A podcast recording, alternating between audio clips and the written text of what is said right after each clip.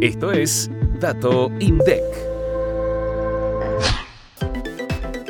En julio de 2023, la producción manufacturera de la Argentina registró una baja del 3,9% en comparación con el mismo mes de 2022 y acumula un alza de 0,5% en el periodo enero-julio de este año. De las 16 divisiones de la industria manufacturera, 10 reportaron caídas interanuales en julio.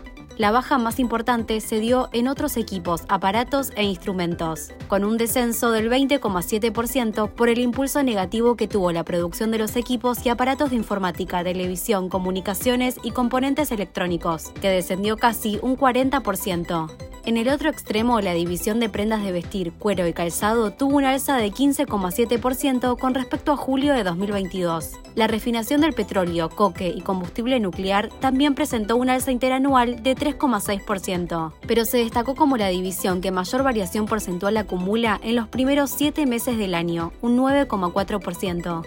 En cuanto a las perspectivas del sector industrial, más del 80% de las empresas esperan que la demanda interna no varíe o disminuya durante el periodo agosto-octubre.